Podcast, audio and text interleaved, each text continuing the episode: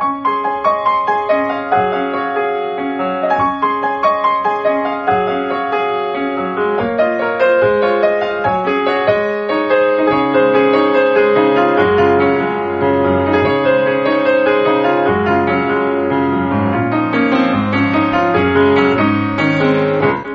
こんばんは、ミッチェルです。いかがお過ごしでしょうか？本日は5月の23日となります。1週間また早いですね。久しぶりにね、まとまった雨が降ってくれましたので、まあミッチェルのね、庭というか、バルコニーというか、にある植物たちにとっては、しっかりとお水をまた吸って、で、ちょっと吸いすぎちゃった子たちもいたのでね、ちょっと今日少しケアをしつつ、まあ、またこうやってね、梅雨とか夏に向かっていくんだなぁなんて思いながら、でも久しぶりに雨の中傘を差すのがちょっと気持ちよかったり、えーそんな気持ちで歩いていたんですけども、さあこのラブミッションという番組は、恋愛、夢、ご縁をテーマに不可能を可能にするをモットーにいたしましたミッチェルがお話をしていくという番組です。今日のラブミなんだけども、チャンス。ね、いろんなチャンスあるじゃないですか。で、このチャンスというものがね、どういうものなのか。私ちょっと一個チャンスを逃してしまったので、このチャンスってね、結構大切なお話だと思いますよ。今日はこのチャンスについてお話しします。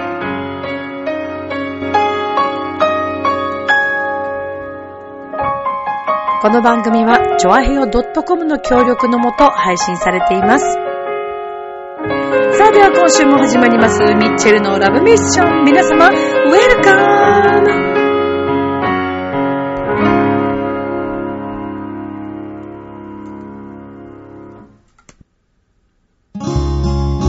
誰かに何か言われても、諦められない夢があるなら、今すぐ行動に移せばいい。チョアヘオ .com を聞いているそこのあなた、ミッチェルと一緒にラブミッション。はい。皆様改めまして、こんばんは。ミッチェルです。よろしくお願いします。本日はですね、ちょっと、まあ、暑くなってきたということもありまして、まあ、あんまりね、冷たいものは、まあ、喉には良くないんですけども、ちょっと私これ今、ハマりつつあるんですけど、まあ、カルディで購入したんですけどね、サンスクイーズグアバジュース。はい。えっ、と、サンスクイーズというあの、メーカーなのかな？の、果汁100%のですね、ミックスジュースであり、グアバジュース。まあ、グアバが中心なんですけど、これ多分いろいろ入ってるようで、かなり濃いんですよ、これ。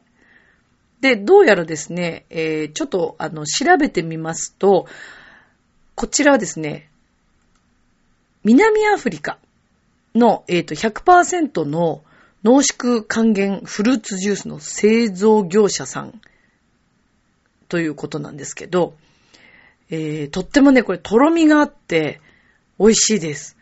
で、原材料としてはグアバはもちろんのこと、リンゴ、あとアロニアっていうのが入ってるみたいで、濃いんですよ。で、氷入れても、ちょっと溶かしてもいいなっていうぐらい。まあ、炭酸水とかで割っても美味しいかもしれないけど、ちょっとそうですね、氷とか入れて溶かして飲むのがちょうどいいのかなと。かなり濃いですね。はい。美味しい。美味しい。よろしければぜひ試してみてください。はい。グアバジュースとともにラブミッションをお送りしていきたいと思います。さて、冒頭でお話ししましたけども、チャンスね。チャンス。もう早速今日もこの話しますよ。チャンスについて。どうですか？チャンス。常に結構チャンスに恵まれてる人。はーい。どうでしょうか？チャンスすらあんまり自分の目の前に来ないっていう人。はい。手挙げて。見えないけど。私はチャンスに恵まれてるけど、結構逃しちゃうんだよねっていう人。はい。ね、いろいろいらっしゃいますよね。まあ、まずチャンスについてお話ししますと、このチャンスというものはね、一瞬ですね。一瞬です。はい。もう、時速何百キロで走ってるかのような、何百キロって。そう、もうそのぐらい速いです。もうスッといなくなりますから。なんで、ここぞっていう時に掴めないとですね、すぐ、スルッと抜けていっちゃいます。飛んでったバナナみたいにね、スルッ、スルッといっちゃいますよ。っていうぐらい、このチャンスを掴むというのはね、でも、考えてみると、ちゃんと準備が、心の準備ができてて、自分の気持ちさえ整っていて、そして何と言っても無理だと思わないことね。そうすれば掴むことができるんでしょうが、まあそうやってね、私もこれまでチャンスを掴んできましたよ。そこそこには。ラッキーだったと思います。私いつも言ってるように、人にも本当に恵まれてるし、今もそうです。もう出会ってる皆さん本当に素晴らしくて、ありがたいなと思うし、で、そういった中、またいろんなチャンスをいただくし、いろんな方のご縁につなげていただいたりも、それも本当にありがたいことで、だからそれはすごい恵まれて、私はチャンスとか縁とか本当にたくさんいただいてる方だと思います。ただ昔からそうだったかっていうと、まあ私もそうではなくて、だんだんだんだん徐々に徐々に、そしてある時を境に、全然変わりましたね。チャンスのつかみ方がね。で、これは私が散々いつも言っている、もうスピリチュアル系とか、精神世界とか、どうやってね、その不安をなくすかという、まあ、以前に、このラブミッションでも紹介しましたけども、山富浩二さんっていうね、方のミラクルタッピング、これもそうですけど、いろんなものに出会って、いろんなものを試して、自分で実験して、体感して、で、引き寄せというものがどんどんどんどん起こるようになり、まあ現在に至ってるっていう感じなんですけど、最初から何の疑いもない方は、もうすぐ掴んでると思います、チャンス。いろんなチャンスとかご縁に恵まれてると思います。なぜなら、無理だという概念がないからですよね。そう、無理だと思ってないんですよ。何でも。例えばじゃあオーディションだとしますよね。で、オーディションに受かるかな、受からないかな、なんて考えてたらもうアウトですよね。受かるでしょうっていうまず気持ち。まあそれが、以前も言ったその劇団式の、うん、合格した子たちを見ててもそう感じたんですけど、受かるのは今年か来年かっていうぐらいの感覚。もうだから受かる体です。受かってその先どうするかっていうぐらいまで考えてたりとかして。その体ですね。うん。受からないとは思ってないんですよね。そうなんですよ。ってことはやっぱりその、ね、チャンスがないと思ってないわけですから、まあそれは簡単にいきますよね。で、チャンスがつかめなかった方。まあそれはもちろん、そこに縁がなかったとか、そっちじゃない方が良かったってことももちろんあるんですけども、私がまあ見ててちょっと思うのは、あ、どうかなだ、ダメかなっていう、そっちの思いの方が潜在意識的に強い方っていうのは、結構ね、結構なかなか難しいですね。これ取り除くのもなかなか大変なんですけども、でも取り除けるものですから、これは。うん。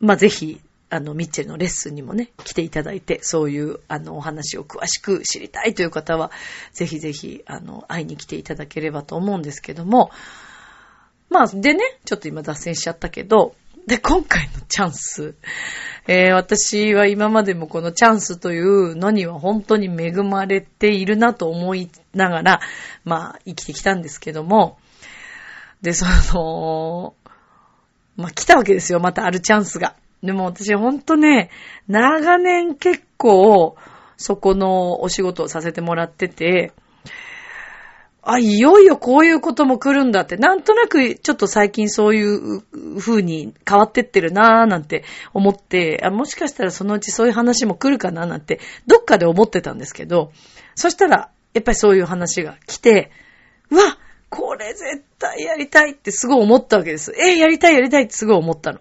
で、思ったんだけど、スケジュールがね、ちょっとある程度決まっちゃってたんですよ。で、あと思って、そうだ、スケジュール、わあ、どうしよう。まずここに一つ引っかかったのね。で、えー、そのスケジュールを動かすためには、もちろん、いろんな方に相談しなくちゃいけないですよね。そう、いろんな人に相談しなくちゃいけない。で、まあ、そもそも本当は、スケジュールっていうのは先に入ったものが先ですから、もう絶対それを受けるべきなんですけども、私たちの業界ってそうそうやっぱこういうない話があったりするんですよ。で、結構生徒さんたちとか、まあ日頃のね、お仕事とかだと生徒さんたちとか、えー、別、まあ本番はちょっとそうはいかないですけども、打ち合わせとか、まあ絶対ダメっていうのももちろんあるんですけども、相談できる範囲のものであれば、受け入れてもらえることももちろんあったりとか、ゼロではない。相談する必要があればね、そこで。でも基本的にはもちろん先にあの、入ってるものがもちろん優先なので、まあそういうことはあまりね、あの、起きてはいけないことなんですけども、そうそうないことですから、でもね、これをまた一からね、相談して説明するのもっていう気持ちと、いろんな方に相談して、えー、ここにもいろいろ話して、許可ももらってとか、いろんなことを考えたら、あー、やっぱちょっといいかな、今回って、ちょっと諦めちゃったんですね。心の奥底で。本当はやりたかったんだけど。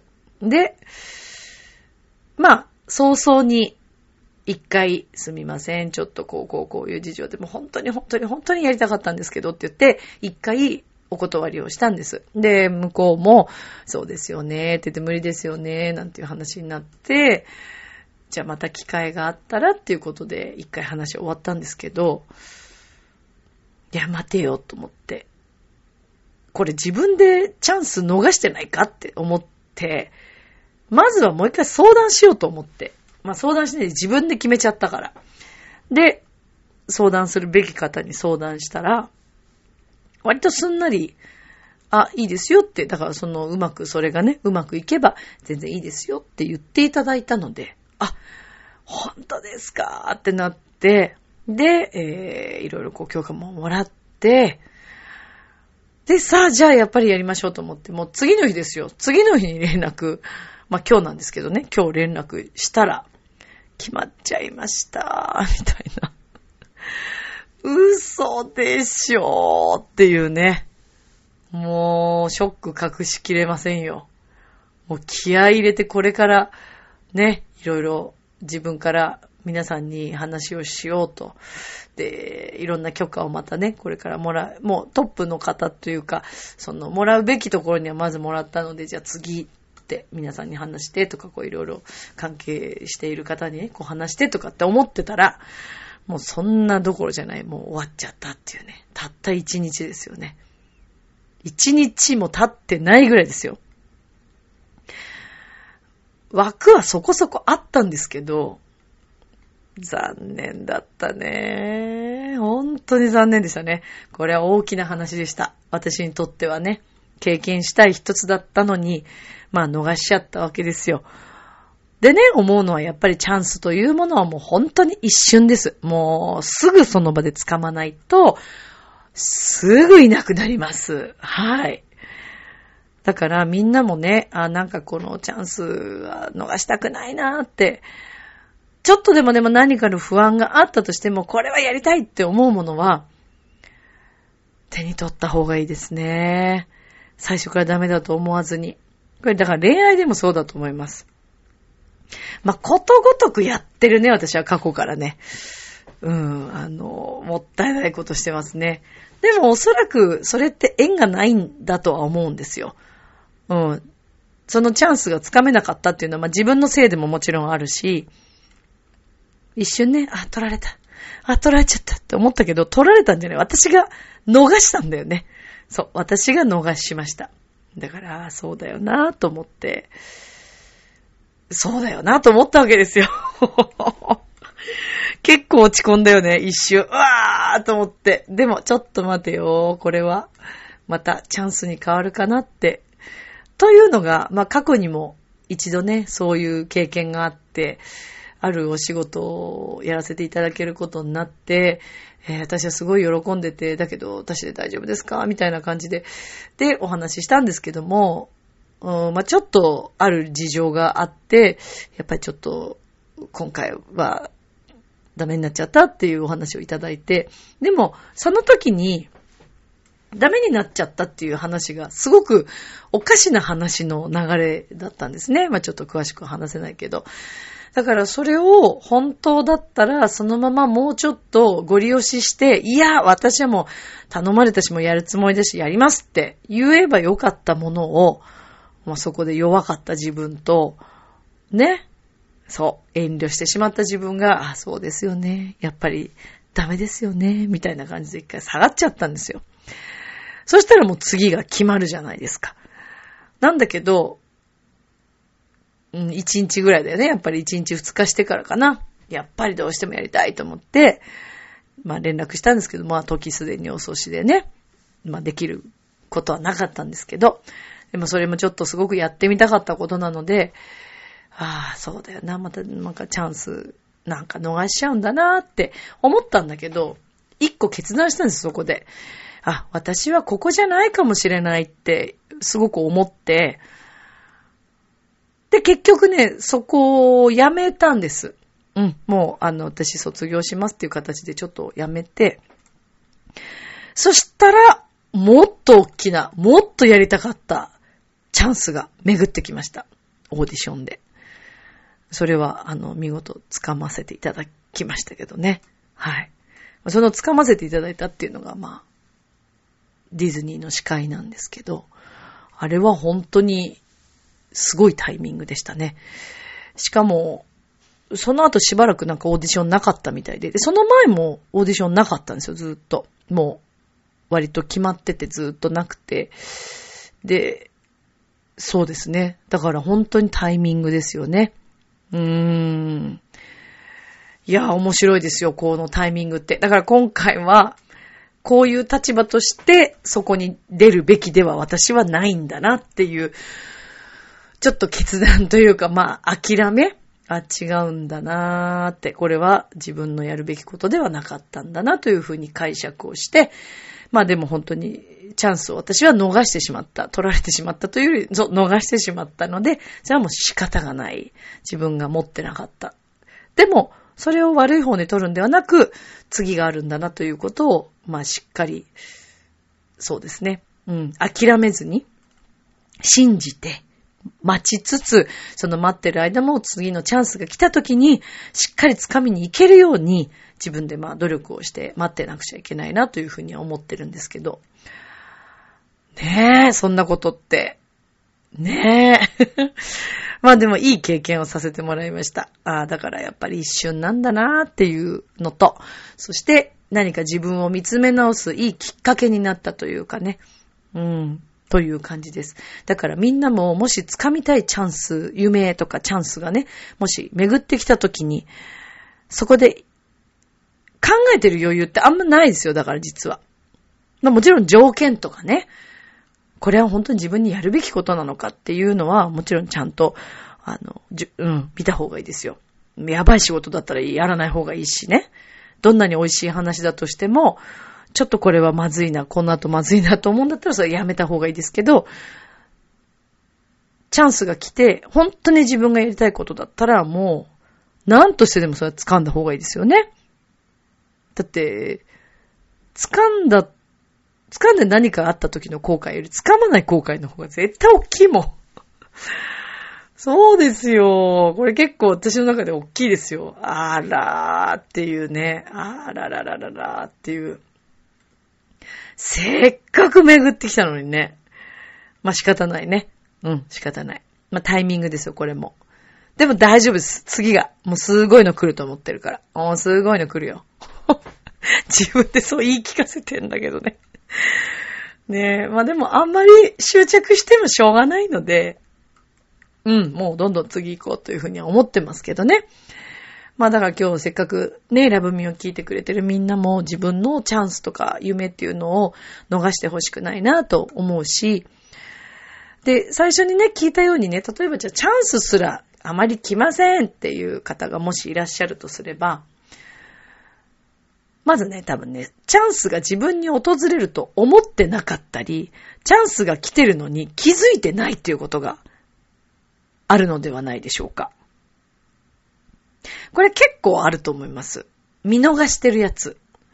チャンスが来ないっていうのは、まあ、ちゃんとそれなりのことをやって、自分の目標があったりとかしてれば、必ずチャンスっていうのはもうどっかにあるんですよね。で、世の中のすごい人たち、うまく掴んでる人たちっていうのもアンテナがすごいです。もう。まず。常に張ってる。休みの日とか休日ですら、多分いろんなアンテナ張って何か掴もうと思ってるんじゃないでしょうかね。そのぐらい結構張ってると思うんですね。で、それが、あ、そうだ、これこういうことだなとか、これこういう時に使えるなとかね。いろんなそういうこうアンテナがあると、いざという時に、ポーンとね、うん。あ、これだって気づいたりとか。そう。だからね、察する？気づくってことはすごい重要ですね。せっかく、せっかく向こうからチャンスが来てるのに、ね、夢がこっちに来てくれてるのに、それを全く見てないっていうのはとっても残念なことですよね。と思うとね、まあ今ほら、携帯結構こう見る社会じゃないですか。携帯だけと自分の空間だけで、まあ外歩いてる時とかもね、私ももちろん見ますよ。立ち止、だから最近はでも立ち止まってできるだけ携帯見るようにしてるんですけど、危ないから。で、うん。まあ、ながらスマホもそうだけど、なんかこう、まあ、スマホばっかり見てしまうと、結構ね、電車の中の中吊り広告とかね、それから誰かが話してる話、電車の中の人が。割とメッセージあるんですよね。あって気づかされることとか。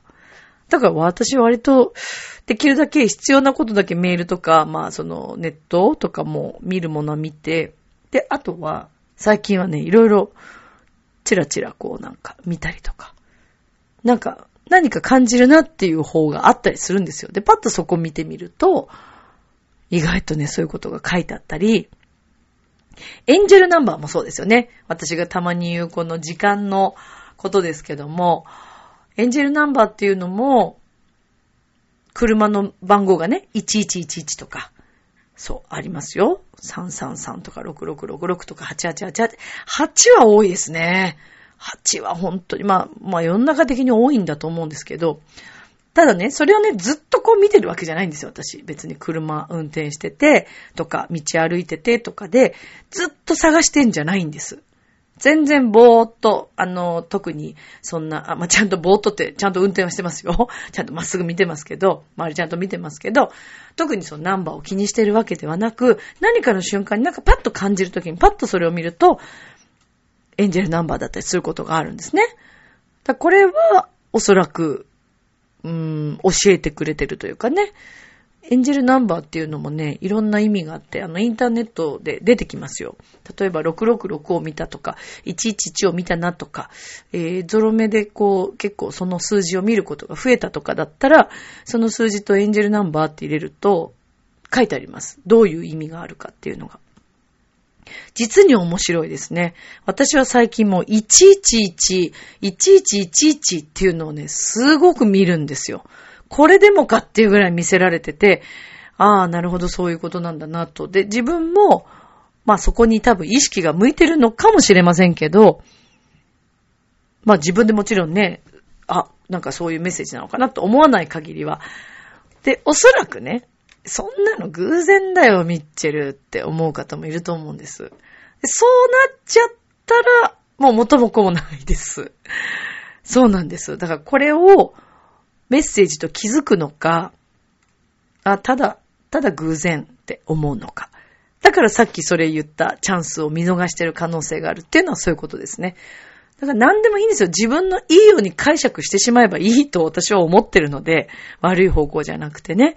だから、あ、この数字見たってことはなんかラッキーなことがあるなとか、それだけでもいいと思うんですよね。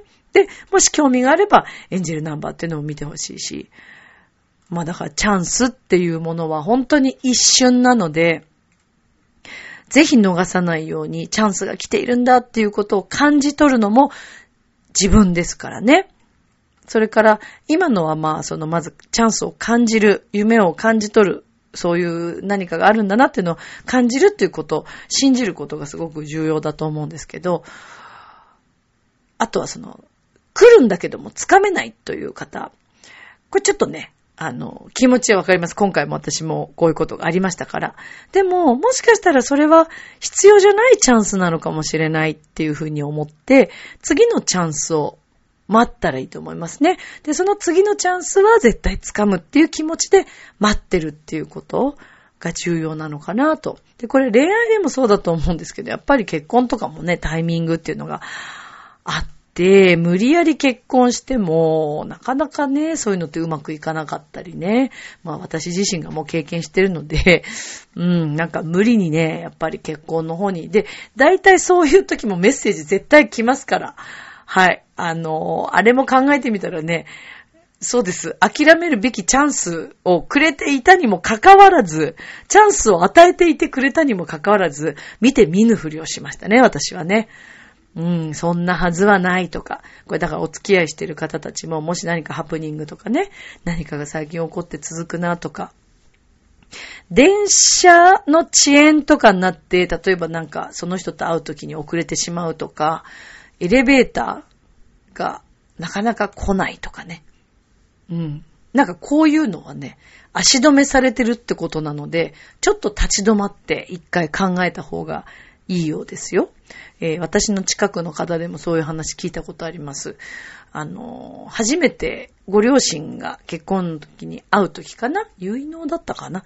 の時に足止めを食らってしまって、ものすごい遅延をして、まあ、結局最終的にはあったんだけども、うーんって思ってて、まあ、後付けっちゃ後付けなんだけど、結局そういうものってうまくいかず、うん、離婚しちゃったよーっていうね、話とか。で、私も過去の恋愛であります、そういうの。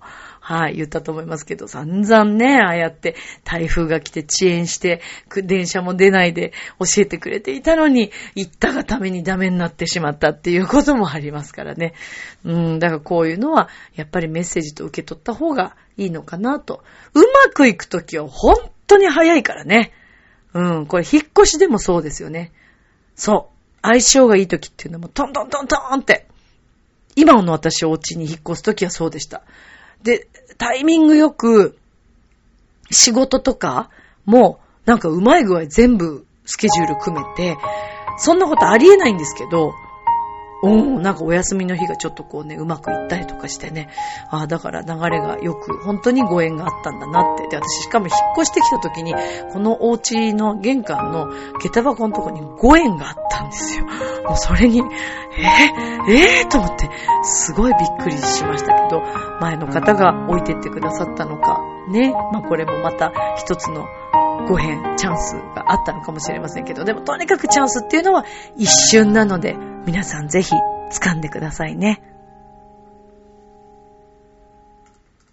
明日もスマイルでラブミーション今日もありがとう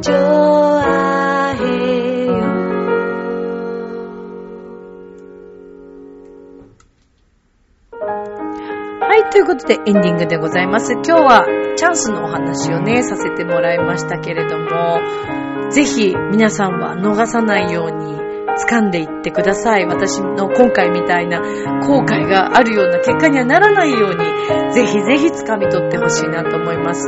何よりもね、絶対ありますから、そういうチャンスって。うん。必ず来てると思うので、はい。皆さんのね、夢が叶うことを私は応援してますから、ぜひぜひ、この話をこのタイミングで聞いたっていうのも何かのご縁だと思いますよ、きっと。はい。さあ、今週末、浦安でね、えー久しぶりに陽一郎くんとご一緒してコンサートをしますけれども、楽しんでいきたいと思います。よろしくお願いします。それでは、今宵も良い夢を、明日も楽しい一日を、ありがとうバイバーイ